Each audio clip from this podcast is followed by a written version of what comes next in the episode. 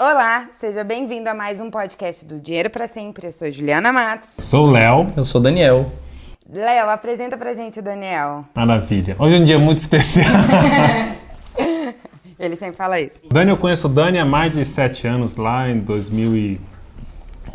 2010, 11, quando eu trabalhava, era diretor de uma empresa aqui em Brasília. O Dani, e é, na verdade, o escritório jurídico, o escritório de advocacia, prestava serviço. E depois, quando eu me dediquei, me dediquei 100% à oficina das finanças, a Dani nos acompanha desde então.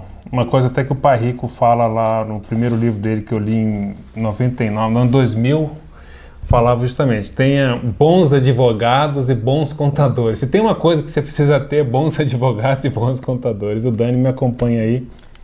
Dou muito trabalho para ele, mas eu, ele, eu, ele gosta de mim, eu acho.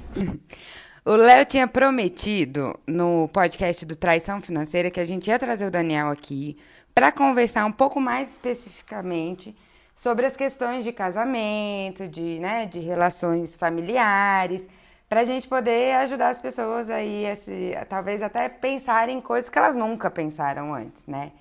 E aí, para começar, Daniel, a gente queria primeiro então delinear quais são os diferentes regimes de casamento. É. Só teve um videozinho, até me desculpa, mas teve um videozinho que um cara tava casando ele e a esposa. Aí o, o, o, juiz perguntou qual o regime. Ele falou semi-aberto. Eu trabalho durante o dia e domingo. Mas voltando. Desculpa. É, tem gente que encara casamento como cumprimento de pena, mas não, gente, não é isso. É. É, primeiro agradecer, gente, é um prazer estar aqui. Eu acompanho o Léo há bastante tempo e fiquei muito orgulhoso de ser convidado de participar desse podcast. Eu sou um, Obrigado. uma pessoa uma audiência desse, de todo esse programa e fico muito feliz em participar e poder contribuir, nem que seja com breves considerações. Uhum. Bom, gente, é, o casamento é um contrato. Existe o casamento religioso, que tem um aspecto ecumênico, um aspecto espiritual, existe o casamento do amor, mas para o direito o casamento é um contrato. E como é um contrato, as partes têm que chegar a um acordo. E o que, que a lei entende como casamento?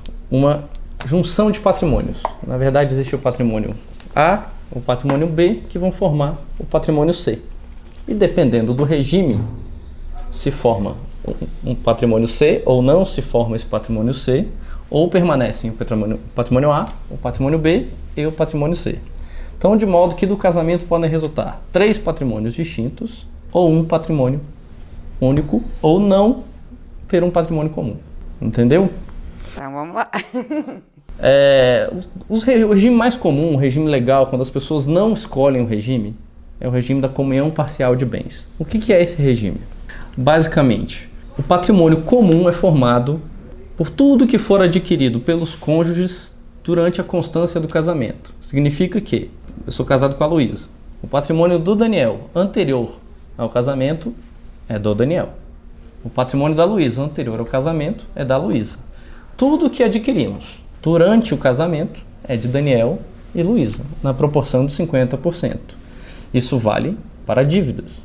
Então, se eu adquirir um patrimônio, adquirir um imóvel durante meu casamento, não interessa que esteja só em meu nome. Esse patrimônio será meu e da minha esposa. Se ela ou eu adquirimos um empréstimo, contratarmos um empréstimo, esse empréstimo é garantido por esse patrimônio comum. Uhum. De modo que é muito bom ao tomarmos dívidas comunicarmos ao nosso cônjuge, para que ninguém seja pego de surpresa. É, os, os vídeos anteriores do qual eu assisti falam sobre traição financeira. Isso é um exemplo clássico de traição financeira. Se tomam empréstimos com parentes, se tomam empréstimos em bancos, e esse empréstimo pode gerar uma dívida que vá comprometer esse patrimônio comum.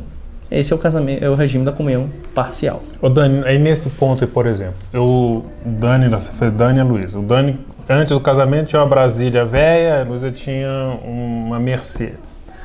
Aí eles entraram com esse patrimônio. Aí eles, os dois venderam e compraram um apartamento. Aí acabou a Brasília velha e acabou a Mercedes, né? Por mais que o dinheiro que foi colocado ali. Vamos lá. É. É, isso, é, isso é interessantíssima pergunta, Léo, porque isso gera muito problema. É, tem um nome técnico bem feio no direito que chama subrogação. O que, que é isso? É quando uma coisa substitui a outra mantendo as suas características. Então eu vendi minha Brasília velha lá por 5 mil reais e a Luísa vendeu uma Mercedes por 100, 100 mil reais. E o imóvel vale 105. Uhum. Este imóvel que a gente adquiriu com frutos dos nossos patrimônios individuais segue partilhado como patrimônio individual.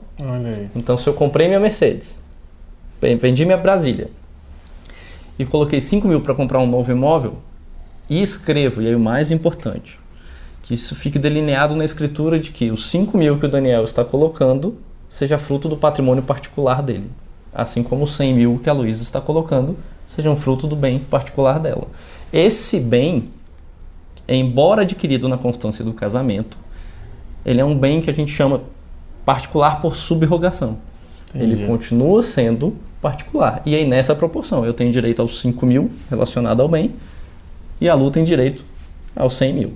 Agora, se não for, se for um bem constituído, comprado, adquirido, por esforço nosso já depois do casamento, sem trazer, sem Uhum. qualquer referência ao patrimônio anterior, não. Esse bem é de nós dois. Não interessa que o Daniel Botou mais botou ou menos. mais ou menos. Ele é partilhado em igual participação. E é importante que se ponha essas informações. Se Na for escritura. levar. Se né, for um bem por subrogação, tem que botar essa informação. Vou dar um exemplo extremamente comum: herança. Herança, via de regra, essa comunicação, os bens integrarem o patrimônio comum, a gente chama de comunicação. Entendo. É, então, os bens que se comunicam são os bens que integram um patrimônio comum que pertence aos dois. Herança não comunica. Então, se eu receber uma herança, essa herança vai para o meu patrimônio particular. É extremamente comum que eu receba um valor de herança e adquira um imóvel. Uhum. Na escritura, nessa aquisição, é muito recomendável que se deixe declarado de que este bem foi adquirido com o dinheiro Hum, da herança, com aquilo que foi herdado. Por quê? Porque daí acontece a subrogação. No caso de uma dissolução do casamento, no caso de, uma, de um falecimento, Sim. de sucessão, essa partilha Fica. desse bem É não acontece. Ele é um bem particular. Isso é muito importante.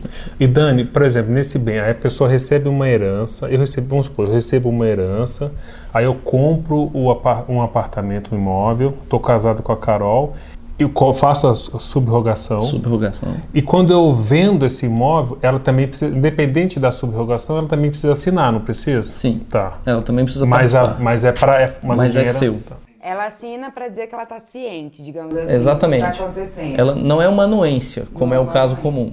Tá. É uma ciência. E, de novo, os frutos dessa nova venda continuam sendo do bem particular. A cadeia de subrogação, ela segue. Caramba, né? É, um- de- é delicado, é muito tênue esse muito negócio. tênue. É, as pessoas não consultam ou não se informam comumente sobre isso. Por isso é tão importante o que estamos fazendo hoje. É, e sempre são pegas de surpresa. É, sem dúvida. E o pior, sempre se sentem injustiçadas pela lei. Bom, é, eu já falei isso várias vezes com o Léo, é- tem um ditado popular que não- o combinado não sai caro. Nesse caso nem é combinado, isso é uma imposição legal. Então é extremamente interessante que se consulte, se estude, consulte advogado, Sem tem dúvida. muito material disponível sobre regime de casamento e suas consequências. Vou passar para o outro regime. É isso que eu ia te perguntar. Se depois da comunhão parcial de bens, qual seria o segundo Da caminho? comunhão universal. Esse é um regime, em- embora ainda em uso, Muito antigo, mas. ele é muito Meus antigo, pais. não recomendável. É, meus É, pais eram.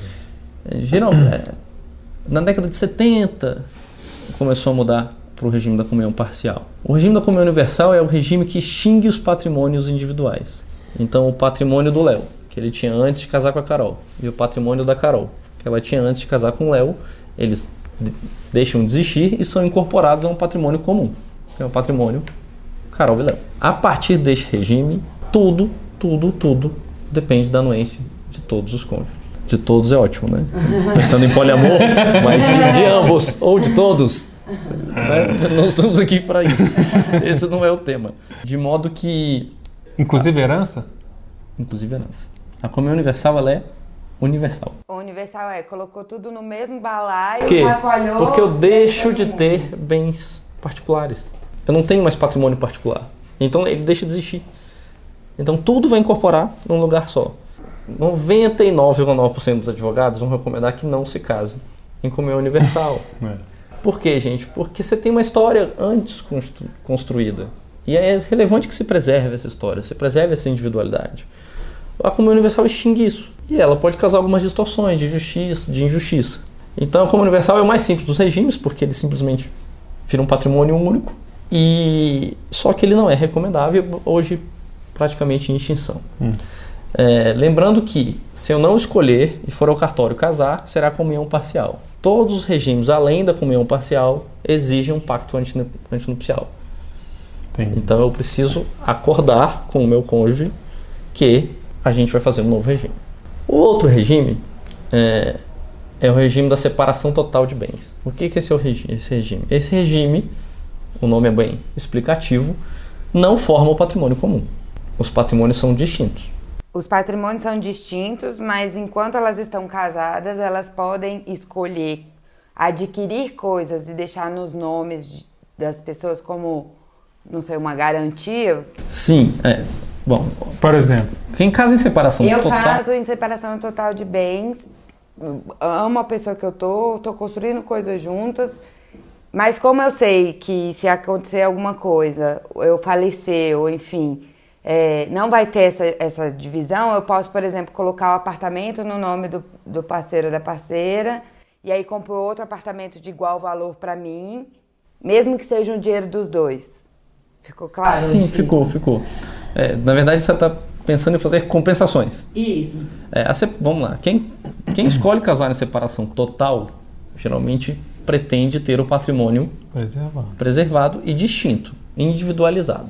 Só que existe, e será extremamente comum, uma união de esforços para aquisição de algum bem. E aí, por uma questão de justiça, não seria razoável que ficasse Com em nome de uma pessoa. Como é que você resolve isso? Esqueça que é um casamento. Imagine que é você e seu irmão comprando um imóvel juntos, não vai ficar no nome dos dois? Uhum. É a mesma Tantos coisa por cento. você percentua é, a partilha e coloca no nome dos dois. É isso. O que, que é uma propriedade compartilhada? É um condomínio, gente. Você vai ter um bem de dois proprietários. Os dois proprietários respondem pelos, pelas dívidas do bem, eles agem como se os proprietários fossem, porque assim o são, e, e- e se respondem nas, nos percentuais que forem arbitrados. Igual lá no, no, no exemplo do prédio lá, Samambaia, que eu tenho junto com, Exatamente. um sócio. Exatamente. Então, os, as pessoas casadas em separação total, se desejam, se desejam essa, documentar essa união de esforços, elas têm que fazer expressamente. O que na comunhão parcial não preciso, eu comprei, ficou no nome do Daniel, já pertence à Luísa. Na separação total eu comprei, se ficar no nome de Daniel, É do Daniel? é de Daniel. Então, compro em nome de Luísa. Quer ver uma coisa extremamente comum? As pessoas compram os imóveis em conjunto antes de casar. Então, eu, eu imagino, antes de casar com a Luísa, a gente resolve comprar um apartamento em conjunto onde moraremos. É, e esse imóvel só fica em meu nome. Esse bem é um bem adquirido antes da constância do casamento. e a Luísa, via de regra, não apareceu. Se a gente divorciar e eu não for a pessoa mais correta do mundo, eu posso alegar que esse imóvel é bem particular. Então ele não deve ser partilhado. Então essa é uma recomendação a todo mundo que vai casar. Se forem comprar um apartamento em conjunto, coloquem em nome dos dois, Dos dois. porque vai ter o mesmo efeito da comunhão parcial. É, e muita gente, e às vezes é quando a pessoa coloca, pri- principalmente o investidor, né? Eu invisto em imóveis, mas eu, eu sempre coloco a Carol como comprador, porque não é, não há necessidade. Não. A necessidade é depois da venda. Venda. Então fica uma coisa mais rápida, mais fácil, porque a pessoa não precisa ir no cartório, no- né? Exatamente. Então às vezes a pessoa acaba fazendo Isso sozinho. que ela comentou é bem relevante. Na comunhão parcial na comunhão universal, a venda de bens imóveis necessita da anuência dos cônjuges. Então todo mundo tem que ir lá no cartório e assinar. Você não consegue, vamos É. falar, da traição financeira. Essa é uma traição que a lei veda, né? Protege. Esse adultério não acontece. É, eu não posso ir vender o meu apartamento sem a anuência do outro. Além disso, gente, existem outros é, regimes, o regime da separação obrigatória, que é por quem é menor de idade, foi emancipado, é por quem já atingiu acima de 65 anos. Esse é um regime que não tem como fugir. Quando você estiver nas situações previstas em lei, É. você terá que aplicá-lo. Essa, só, só um parênteses, Dani. Essa, essa separação total, a gente vê alguns casos com uma diferença patrimonial muito grande, né? Às vezes a, o cara é, é pai de, uma, de um né, homem ou mulher tal e casa com uma outra pessoa com, com menos, Recurso, uma, menos né? recursos, situação financeira e ele, se, ele quer proteger a todo custo, né? É, essa, vê muito isso. Exatamente isso. A separação total geralmente acontece é, em dois momentos. Um, quando há uma, diver- uma diferença muito grande patrimonial entre as partes. Segundo, quando elas já são muito estabelecidas, geralmente no segundo casamento. Hum, A pessoa já experimentou, Já já, teve uma né? experiência ruim Negativa, digamos. e É. escolhe. Então, geralmente casamentos de segundas, segundas uniões e de pessoas já mais estabelecidas e aí em, em grau de paridade também é comum. Essa conversa é muito difícil. Assim, as É. pessoas que frequentam o meu escritório É. relatam isso e de experiência pessoal a gente sabe o quanto isso é difícil. Por isso que é extremamente recomendável que ela seja intermediada por alguém. Então procure um advogado, procure um- amigo que já teve alguma experiência e conversem sempre os dois para que É. ninguém se sinta envolve muitos valores, sentimentos, É. né? Que a Ju acabou de falar ali. Eu amo muito, É, mas. né? Se acontecer alguma coisa, você tem uma garantia. É porque também eu tive uma experiência que foi isso, era uma, era uma questão de separação total e seria feito um acordo pré-nupcial garantindo que a residência que estava sendo ganhada de presente ficaria no nome.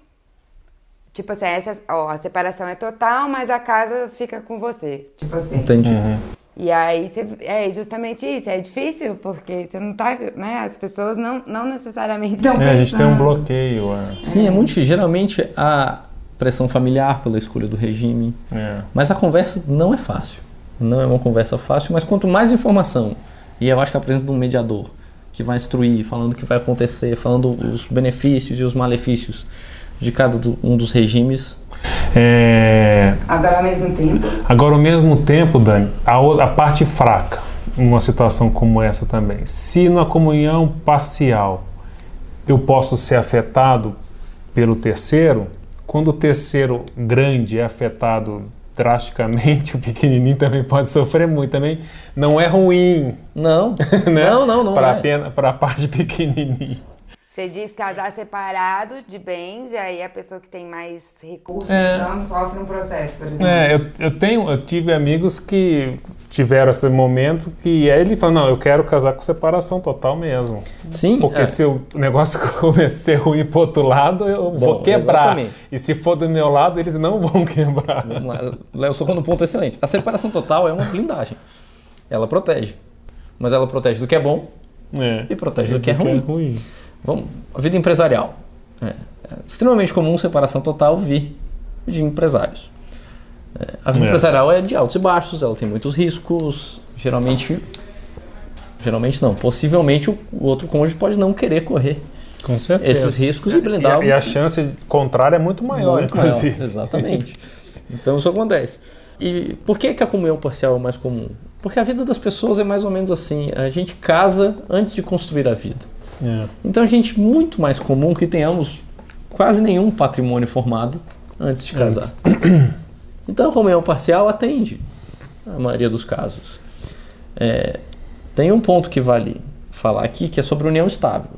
Ah, isso é. Antes da gente entrar em união estável, então vou te perguntar. Você falou que separação total de bens, as dívidas, então, se alguém pegar uma dívida escondido do outro, enfim, é só também dessa pessoa. Tá. Exatamente, porque atinge. Lembrando, é, o, o, o organograma dos patrimônios ele é muito ilustrativo. A separação total não existe um patrimônio comum. Então, uma dívida só pode atingir o patrimônio de quem tomou a dívida. Na comunhão parcial existe o patrimônio comum, formado durante a constância do casamento, e a comunhão universal existe o patrimônio, só existe o patrimônio Só existe comum. patrimônio. Então, na separação total, a traição financeira ela é mais blindada. Mas no caso, mesmo na comunhão de bens, quando a pessoa compra com o, a herança, que você falou que isso vira da, da pessoa Da só. pessoa. Se a outra pessoa contrai dívida, por exemplo, comprei um apartamento, metade eu comprei de herança, metade o parceiro comprou do dinheiro dela. Ela controu, con, contraiu uma dívida. Excelente pergunta. a parte do patrimônio que é de subrogação, que é aquela que vem com os frutos do bem particular, Não pode ser. não comunica. Esse é o termo jurídico. Logo, ela não responde pelas dívidas do patrimônio comum. Ela responde pelas dívidas do patrimônio individual. E, mas essa informação, a subrogação tem que constar Na escritura. na escritura. Isso. Exatamente. Ótimo. E aí, então, agora a diferença entre Casa- esses regimes e a, E a união estável. Bom, gente, eu não vou falar aqui. Basicamente, o que que é a união estável? A união estável é uma união de um casal em que a sociedade os enxerga como casado. Tinha- havia algum- um- alguns requisitos que falavam sobre Tempo, ah, cinco né? anos, dois anos. Não, isso não existe, gente. O que existe é quem está em união estável? Aquele em quem a sociedade entende como um casal. Então existem duas formas basicamente de reconhecimento de união estável. Uma, judicial, em que aí tem que fazer esta prova de que a sociedade reconhece como união estável. Uma prova cabal disso é você é dependente no plano de saúde, vocês recebem convites de casamento com o nome dos dois. Tem que é prova mais cabal de que a sociedade enxerga vocês como Como um casal, você está sendo convidado, você está participando da vida social, da vida em sociedade, e vocês são assim vislumbrados, enxergados pelas pessoas. Talvez conta conjunta. né? Conta conjunta, filhos em comum. Então a união estável, é, ela é um casamento não formalizado. Os juristas vão me xingar por isso, porque existem inúmeras diferenças técnicas, mas é, Pra- acho para que para pessoas nossa conversa né? ela é- vale bem. A união estável, se não regulada, então se ninguém for ao cartório Formalizado. e formalizá-la, terá o mesmo regime da comunhão parcial. Então, aquele que está em união estável, que a gente chama de companheiro, companheira, é, esse casal, o patrimônio desse casal é regido pelo regime da comunhão parcial. Da mesma forma, é, a comunhão, os companheiros podem ir ao cartório e escolher regular, escolher outro regime, por exemplo, Ah, não é, tem mesmo na nenhum. união estável. Mesmo na união estável. Eu posso ter união estável Com e separação, com separação total. total. Exatamente. Perfeitamente, nada impede. Mas da mesma forma do casamento, tem que ser declarado. As pessoas têm que ir ao cartório e assim declarar. Se não, é, é- eu brinco o seguinte: uma ação de união estável, uma ação declaratória de constituição de união estável, geralmente ela vem com duas linhas. Que é uma é esta é uma ação declaratória de união estável, embaixo, do qual se requer a dissolução. Então as pessoas que não vão ao cartório só declaram a união estável Para. Para dissolvê-lo. E aqui eu tenho uma briga, é Que loucura. acontece. E aqui eu tenho uma, uma briga, uma disputa de- da data. Qual é a data que a União Estável começou? Porque isso é extremamente complicado de se definir e extremamente relevante. Porque daqui eu vou definir o que é patrimônio comum, o que é patrimônio particular. A União Estável é um instituto que, que surgiu para disciplinar. O direito sempre acontece depois do fato, né? O fato acontece e o direito vai atrás para tentar regular. O que aconteceu? O- direito começou a entender que as pessoas viviam maritalmente, conjuntamente, sem casar. E era muito injusto que esse patrimônio constituído entre elas não fosse partilhado, porque ambas se esforçaram para isso. Daí surgiu o Instituto da União Estável. Mas é se você vive em união estável, vale muito a pena conversar, estabelecer uma data, em comum acordo, ir ao cartório e fazer uma É. declaração. E escolher o regime que for mais aplicável, e aí segue o que a gente já comentou para os regimes anteriores, também se aplica a união estável. Ô Dani, mas aí a união estável, uma pergunta que eu pensei. É, a- no Brasil, a pessoa é casada formalmente e tem outra família, uma traição mesmo. A típica família brasileira? É, isso não é, isso não entra. Não é. Não, não, não, não. Porque ele é, é Porque ilegal. você não pode ter duas uniões conjugais. No Brasil, a poligamia não é permitida. É, então, não. Eu só pergunto isso porque aconteceu o caso, mas eu acho que é por causa da regra, desculpa, do fundo de pensão. Na hora do enterro ter. Quem- entendi quem é o beneficiário. É, É, isso é. Essa essa pergunta é boa. Gente, seguro não é herança. hum, Há essa confusão. Então, não necessariamente o beneficiário de qualquer seguro é o herdeiro. mas isso. Só acho que a pessoa já morreu. Só acho que ela já morreu, né? Não, eles matavam de novo. Se não ter certeza. Isso. Mas as pessoas precisam entender isso. Eu posso ter um seguro de vida e posso ter como, posso ter como beneficiário Quem você quiser. quem eu quiser. Terceiro, se eu não escolher, os beneficia o beneficiário Ah, tá, seria- são os será. herdeiros. Vou dar um exemplo que eu vivi lá em casa. O meu pai já faleceu meu pai tinha um seguro de, de vida. Quando a pessoa falece, o conjunto de patrimônio, o conjunto de bens dela, chama espólio. Uhum. Então, é espólio de Ladislau. E o seguro não pagou na época. Ficou inadimplente. Via de regra, os direitos do espólio são requeridos pelo espólio. Então existe uma figura, uma ficção jurídica, que é o espólio representado pelo inventariante. Então seria a ação, o espólio de É. Ladislau, representado por Daniel, o inventariante. torna uma, uma, uma Inclusive declara, inclusive declara imposto de renda. Espólio declara imposto de renda. Eu não sabia, não. Então o espólio seria espólio de Ladislau, representado pelo inventariante Daniel, requer a seguradora que pague. Não, é, se eu tivesse feito isso, eu não teria sido um advogado tão cuidadoso. Não. Teria, foi Carmen Lúcia, a minha mãe, Daniel, Marcelo e Carol, são meus irmãos, Uhum. que entraram com a ação. Por quê? Porque a gente não era herdeiro. O direito não é do espólio. O direito é dos beneficiários a quem meu pai indicou. Inclusive, é possível, no benefício do seguro, indicar percentuais diferentes. Então, eu Isso. quero deixar só para minha esposa. Deixa só para minha esposa. Eu quero deixar só para os meus filhos. Esse direito é do filho. Ele E eu não é herança. uma perguntinha nisso aí. E eu conseguiria, nesse, nesse caso, eu conseguiria definir que eu vou deixar um seguro de vida, mas para uma pessoa, só para um filho, mas só. E se eu morrer antes dele completar 18 anos, ele só vai poder receber esse, esse benefício quando Aos ele 18 com- anos. Sim, Posso? sim, sim. Isso é bem regulado. É, É uma regra que pode se fazer, né? Sim, é, essa parte de, de, de sucessão, no direito a gente chama de sucessão. Isso, é. Esse controle de herança, esse controle de seguros de vida, ele é muito livre. É muito amplo. A parte né? de seguro, mais, Mais ainda. ainda. A parte de herança, menos livre, porque no Brasil você só pode dispor de 50% do seu patrimônio. Então 50% vai para o que a gente chama de os herdeiros necessários. Geralmente é cônjuge e descendentes, que são os filhos. Os outros 50% podem ser objeto de testamento do jeito que o testador quiser. Mesmo sendo um só, Dani? Por Tendo um exemplo, filho. meu pai, meu pai faleceu. Aí 50 para minha mãe e 50 para os filhos. Isso. Neste caso, ele não, ele não teria percentual nenhum para para dividir com uma outra parte. Não, não, é assim. 50% é seu e Ah, tá. Exatamente. mãe, Entendi. E os Exatamente. outros É o que a gente chama de parte disponível e parte indisponível. Você tem Eu direito achei que era, era valer. obrigatório a. Entendi. Se houvesse dois herdeiros, É. duas classes de herdeiros, É. não. Não. As classes de herdeiros herdam na parte disponível se houver testamento. Entendi. Se não houver testamento, elas herdam a parte inteira. É, na parte indisponível, corrigido. O- Entendi. As pessoas, no Brasil não se faz testamento. É. É, eu brinco que quem faz testamento dura muito. Dura mais. Exatamente. Eu já fiz diversos testamentos de, que a pessoa demorou muito para falecer. Quando foi falecer, os bens testados nem existiam mais. Filho Mas- morreu. é, Filho morreu, é. Cara, isso é muito. é, é, mas É, é, impressionante. esses Faça um assuntos. testamento, então, gente. Passados 100 anos. né, já nasceu a pessoa que vai viver 120, não é isso? Exatamente. É, o testamento é relevante é, porque ele evita.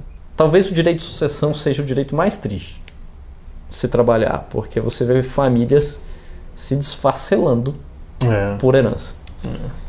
E isso é muito ruim. Isso é muito cultural nosso, né? Muito né? legal. Porque a gente vê no Canadá mesmo, teve pessoa ali, agora eu, tô- eu posso botar seu nome aqui caso da minha morte, porque o meu filho fulano de tal vai ser você que vai. Ele é uma coisa muito mais pragmática. né? né? E além do, do- do- da destruição familiar, que é o mais grave de tudo, muitas vezes há uma destruição patrimonial.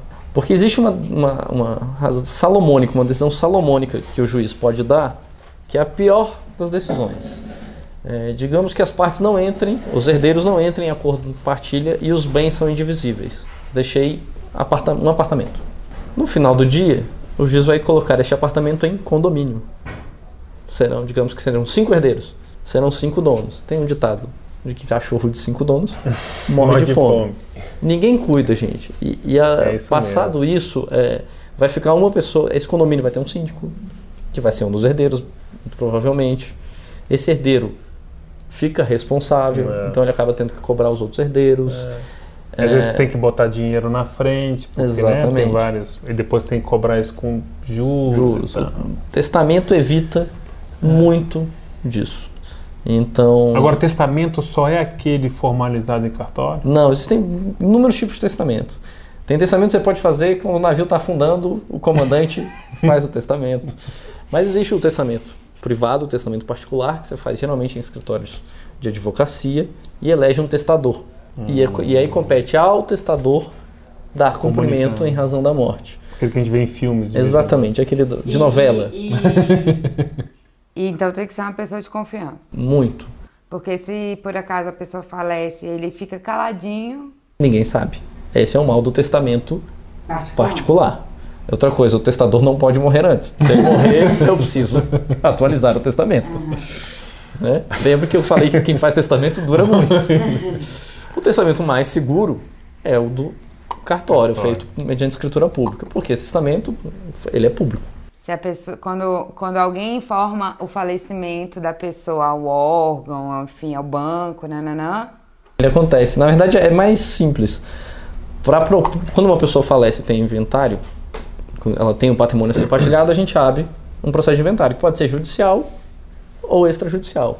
Para ajuizar essa ação, eu tenho que juntar uma certidão dos cartórios de que existe inventário, que, de que existe testamento, e é este testamento, ou que não existe. Por quê? Para que o oficial do cartório ou o juiz fiquem cientes de que existe Então eu não precisaria averbar nos imóveis que existe não, um testamento. Não, não. Isso só- o testamento só tem efeito a partir da morte. Então antes não, ele pode dispor de qualquer jeito. Tem uma outra coisa, gente, que é muito comum. As pessoas gostam de falar assim, ah, porque isso vai ficar de herança para mim. Não existe. Eu gosto de falar muito isso, o Léo já me escutou. O herdeiro tem expectativa de direito. E as pessoas me perguntam, Daniel, o que é expectativa de direito? É nada. então, assim, isso é extremamente comum. É. Você tem um, por exemplo, só. é, o, o cônjuge sobrevivente, é horrível esse nome, mas existe o cônjuge sobrevivente, que é aquele que. o viúvo. E aí o viúvo quer curtir a vida e quer vender o apartamento para comprar, comprar. Tem um caso de um amigo meu que vendeu o apartamento, passou a morar de aluguel, foi morar na praia e ele falava assim: Mas minha mãe comprou um mini conversível. Eu falava, mas que coisa boa. Aí ele falou: Mas Daniela, ela não pode. Por que, que ela não pode? Não, porque é nossa herança. Eu falei: Deixa eu te falar uma coisa. Você não tem. Você tem direito a uma herança que pode vir Não te pertence. Eu também. não te pertence. Mas as pessoas começam a controlar o patrimônio alheio que elas esperam herdar, e isso é outro causa de problema. Então, gente, É, porque pai e mãe, independente da idade, pode se quiser queimar, pode queimar. É, a Carol tem um tio, dinheiro, a Carol tem um tio que ele fala isso há anos. A gente lia, como é que tá? tá tô queimando a herança dos meus filhos viajando. então ele tem pleno direito, gente. Estava pensando então nessa questão, porque é, outras, outras questões que não são necessariamente sobre o regime, mas que o regime vai reger a situação, é no caso, por exemplo, de uma pessoa que já tem filhos, casa com outra pessoa. Aí como faz para proteger essas, a criança, os filhos, porque aí seriam duas, du- na hora de, da herança, por exemplo, seriam duas pessoas diferentes? Entendi, Como o Léo o Léo colocou, entendi. É, vamos lá, essas são as. É horrível falar isso, né? Mas as uniões não, não usuais. É, que hoje já são usuais também. É, os novos. É, novas uniões. O- Os, me, Então, os, os- meus, os teus e os nossos. Os nossos. É, vamos lá. Os. Vamos, vou, personalizar para ficar mais fácil. Tá. Digamos que eu tenha os meus filhos, que são só meus, e tenho os filhos da Luísa. E a gente é casado em comunhão parcial. Os meus filhos são meus herdeiros, mas não são herdeiros da Luísa. Então vocês lembram que há um patrimônio comum Uhum. e os patrimônios individuais? Sim. Eles herdam do meu patrimônio individual 100%. e herdam do meu patrimônio comum na minha proporção. Entendi. Isso, nós- mas nós estamos falando de patrimônios formalizados. os- É o casamento, obviamente, formalizado. Eu digo no sentido é, patrimônios, que- imóveis, Imóveis. negócios. Imóveis. Mas e Dinheiro. 50 mil reais que está na conta? Da mesma forma. É? Segue a mesma Mas coisa. como é que se sabe que esses 50 mil, porque no imóvel está lá subrogado, como é que faz? Pelas datas. Pela data do depósito. Então, se, esse, se eu tenho um dinheiro, por exemplo, eu já tenho uma aplicação financeira anterior ao casamento, esse é um bem particular. Mesmo que você, depois do casamento, dê aportes e tudo Aí os mais. aportes são bens comuns. Ah, tá. A data Olha que loucura. é, é demais. Gente, Tem que escolher bem a data de casar. É, mas um- mais um mais mêsinho. um mês, mais um mês. Só corrigindo uma coisa, é, os, os meus herdeiros, que vão herdar nos meus bens particulares, eles concorrem com a Luísa. Uhum. Então, o cônjuge na comunhão parcial, ele é meeiro, a gente chama de meeiro, no patrimônio Sim, comum. É. Então, ele tem 50%. E ele é herdeiro no patrimônio particular. Ah, tá. Então, digamos que eu tenha três filhos, será dividido entre três filhos e a Luísa. Então, 25% para quatro. Isso os bens particulares. De modo que, vou fazer uma conta para ilustrar. Digamos que eu tenha 50 eh, de patrimônio comum e 50 de patrimônio particular. E eu faleci. E eu tenho quatro filhos para a gente facilitar a nossa conta. Uhum. A Luísa herda. A Luísa meia dos 50 como 25, então ela fica com 25. E concorre nesses 75, que são os meus 25 mais os meus 50 particulares, com os meus quatro, Quatro filhos. filhos. Então cada um terá, eu não sou muito bom de matemática, mas 15 aqui, né? 15. Então no final, cada filho terá 15 e a Luísa terá 25 mais 15, que são 40. Então, o, o- na comunhão parcial, o cônjuge sobrevivente, o viúvo, ele é meiro e herdeiro. Ô Dani, mas nesse caso, vamos apimentar isso aqui. Nesse, só que você vem de um outro casamento, aí e aí formalizou a separação. É, Esse é um ponto muito relevante. Eu tenho que formalizar, porque eu posso divorciar sem partilhar. Isso, exatamente. Se eu não partilhar, esse período em que eu já sou divorciado, significa que eu posso casar? Posso, mas só em regime de separação total. Hum, é Justamente para que não exista, porque senão vira uma confusão É. patrimonial É, insolucionável. é, é. Isso que eu ia perguntar. Então, se você se separou, se Mas apaixonou e quer casar novamente, se você não quiser na separação total, você tem que resolver a partilha. Caso contrário, não. Caso contrário, separação total. Essa é uma daquelas hipóteses de separação total. Idosos, é, considerados assim na lei, só podem casar em separação total. Há uma crítica muito grande a isso. Afinal, geralmente a pessoa idosa é aquela que tem mais experiência e a lei vai se intrometer e escolher o regime dela. Mas eu, eu conversei sobre esse caso com o ministro Zé Delgado, mas já aposentado do STJ, já bem velhinho, e aí eu conversei com ele e eu argumentava, ministro, é um absurdo que idosos não possam escolher o seu regime. E ele falava assim, mas Daniel, isso, isso é uma proteção a aventuras amorosas. eu falei, ministro, mas ele falou em tom de brincadeira e também concordava, ele falou, não faz sentido. É, mas as hipóteses de separação total, que a gente chama de obrigatória, a gente chama comumente de separação obrigatória, são as descritas em leis e são geralmente é, muito específicas. Então vai ser isso, eu já divorciei, mas eu não fiz a partilha, então não posso casar. Se não ser em separação total, em razão da idade, são esses aspectos. Bacana demais. E aí agora, então, em relação aos parentes, ao, ao pai e mãe. Pai e mãe. Pai e mãe fez dívidas, fizeram dívidas, ou os dois, ou separadamente. E não informaram ninguém. Falecem. E aí? Vamos lá. É, se dívida se herda. Isso. Não é isso? Essa é uma dúvida comum. Sim e não, né? Como todo advogado vai te falar. Depende, né? Nenhum advogado vai te responder nada. Me, ca... todo me causa espécie. Exatamente. É, me causa espécie, né? Eu não, não tenho ciência integral da situação. Né? Eu, brinco que advogado é uma raça diferente, gente. A gente não enxerga, a gente vislumbra. Não é? A gente não suspende, a gente sobresta. É, mas brincadeiras à parte, a herança ela pode ser comprometida pela dívida. O que, que isso quer dizer? O que, que isso quer dizer? A herança, a dívida, busca na herança a sua satisfação. Então, o credor vai ao inventário, se habilita e fala: olha, esse espólio, lembra do espólio? Me deve, vamos dizer que eu tenho um patrimônio de 100 mil reais, esse espólio me deve 50. Comprova a dívida, o que, que o juiz vai falar? tira esses 50 da partilha e paga o credor. Agora vamos dizer que a dívida é de Maior. 200 mil reais e o patrimônio que está sendo partilhado é de 100. Este credor só consegue 100. Tá. Os herdeiros não vão ter que colocar dinheiro Na dívida. na dívida. Então é, a herança responde pelas dívidas, não os herdeiros. Sim. Então eu não vou herdar, eu não vou passar a ser devedor de uma dívida que eu não contraí. Mas a dívida afeta o patrimônio a ser partilhado. Ótimo. Claro. É, então, por exemplo, quem quer deixar bens para os seus herdeiros é, tem que tomar muito cuidado em contrair dívidas, ainda mais no final da vida, porque pode ser efetivamente comprometedor. Uma das outras razões é extremamente comum que em alguns contratos a morte antecipe a dívida.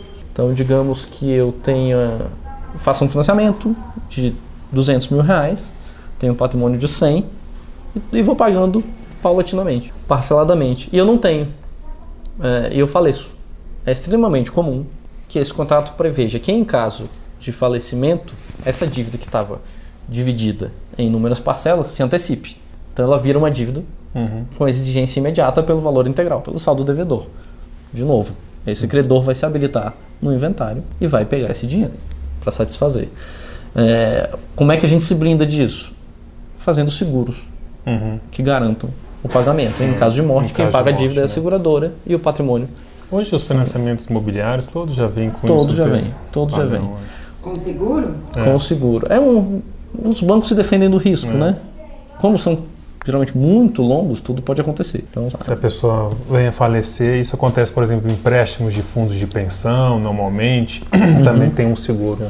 Que Uhum. É. até o pessoal às vezes usa isso como má fé, né? Quando É. a pessoa está no, exatamente. nos últimos Não momentos é, ali, já solicita. As pessoas não revelam a atual situação de saúde dela e fazem o seguro mediante uma declaração falsa de que está tudo bem, de que está tudo ótimo, de que não tem nenhum problema de saúde. E o seguro cobre. Mas os seguros vão atrás. A parte, porque o seguro tem interesse e passa a ter legitimidade a ter acesso aos seus prontuários médicos, É. a receitas, tudo que você comprou, tudo que você, tratamento que você estava fazendo. Pra saber se você fraudou ou não. E se você fraudou, o seguro não cobre.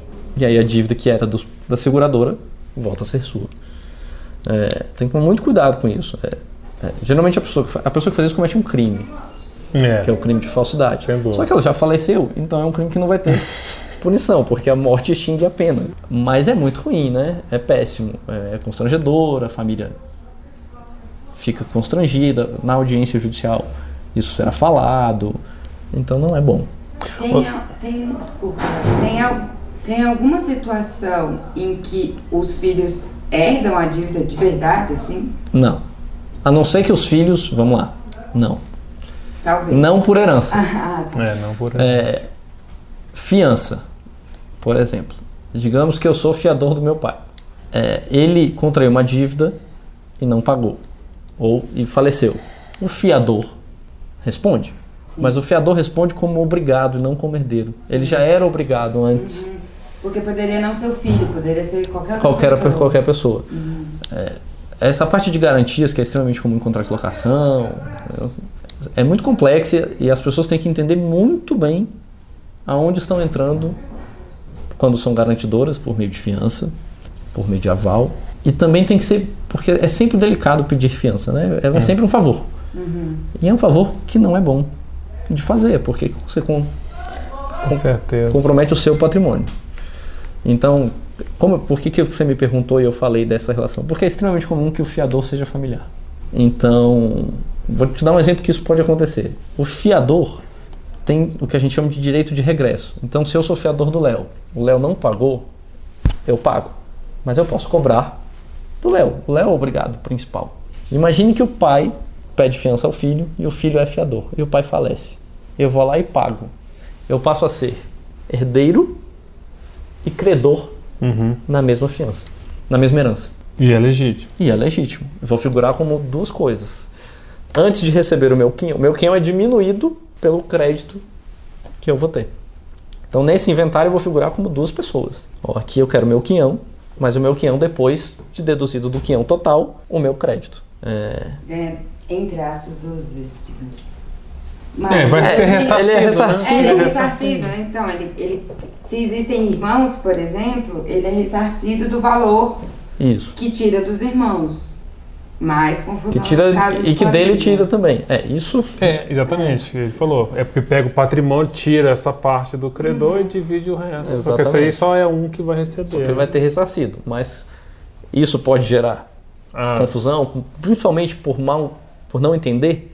Não, ele está ganhando de novo, está ganhando duas vezes. Não, ele não está ganhando, ele está sendo ressarcido de E nesse dívida. caso do, do fiador, se- vamos pegar um exemplo de Carol e eu, nós somos casados com comunhão parcial. Eu coloco, para ser fiador também, tem uma regra lá. Eu acho que o fiador não precisa ter imóvel no nome, né? Não, isso é mais contratual. Se o credor assim exigir, Mas se o credor exigir e a Carol tem que assinar também como fiadora, vamos lá. A fiança, o que, que é fiança, gente? Fiança é um terceiro se responsabilizando por uma obrigação minha. Então eu alugo um imóvel, se eu não pagar o imóvel, o locador pode ir atrás do fiador. Inclusive, muito comum, sem o que a gente chama de benefício de ordem. Ele pode ir direto ao fiador antes de ir no obrigado principal. Então o locador pode ir no fiador e esquece o locatário. Eu já sei que o locatário não tem patrimônio, eu vou direto no fiador. Tá? Por que, que, o que a fiança exige que o cônjuge anua, é um nome feio também, concorde expressamente? Porque o fiador renuncia a uma proteção legal que é a do bem de família. O que, que é o bem de família? É o bem que eu moro, é um imóvel, é um bem que eu moro. Esse bem é blindado a penhoras. Então significa que uma, dívida judicial não pode afetar esse bem. Ninguém vai pegar a casa que eu moro, levar a leilão e me tirar de lá. Desde que eu não seja fiador. Quando o fiador renuncia ao bem de família. Então, se eu sou casado com a Luísa e eu viro fiador, veja bem, a dívida nem é minha. A dívida é, do pai da Luísa. E ele me colocou como fiador, porque é extremamente comum, gente. Eu estou É alugando um muito apartamento comum. hoje em que meus irmãos são fiadores. Eu, o locador, lá, estou usando um contrato de locação. O locador do pai da Luísa entra com uma ação contra mim e ele pode tomar A sua casa. a minha casa, na casa que eu moro. Então, ser fiador tem que ser pessoas de extrema confiança. Hum. E hoje já existem alternativas É, eu É, não. que melhoram legal. muito isso. Nova lei do inquilinato. Exatamente. Então, ser fiador, converse muito. é, Essa é uma discussão que o casal deve ter para que ninguém seja surpreendido, ninguém saiba de É. nada. Acho que não pode ser aquela história de assina para mim aqui e as pessoas assinam porque obviamente confiam. Então sejam claros toda vez que for tratar de fiança que alguém for ser fiador, vale muito uma conversa, vale muito conversar, pedir orientação para entender aonde que isso pode chegar. Ah, mas ele tem patrimônio, não vai chegar nunca na gente, ele vai pagar, ele é adimplente, a gente não sabe a situação A da pessoa daqui a um ano É muito difícil É. mesmo. né? É, então é, tomem muito cuidado, confiança, muito mesmo. É, gente, eu não sei vocês, mas eu fiquei Muito assim bom. com um monte de informações que eu não fazia ideia. Que não estão aí na- nem na escola a gente aprende, nem na TV, nem em lugar nenhum. Então, assim, que aula, Excelente. né? Se vocês ficarem com alguma dúvida, podem comentar no box, a gente manda pro Daniel.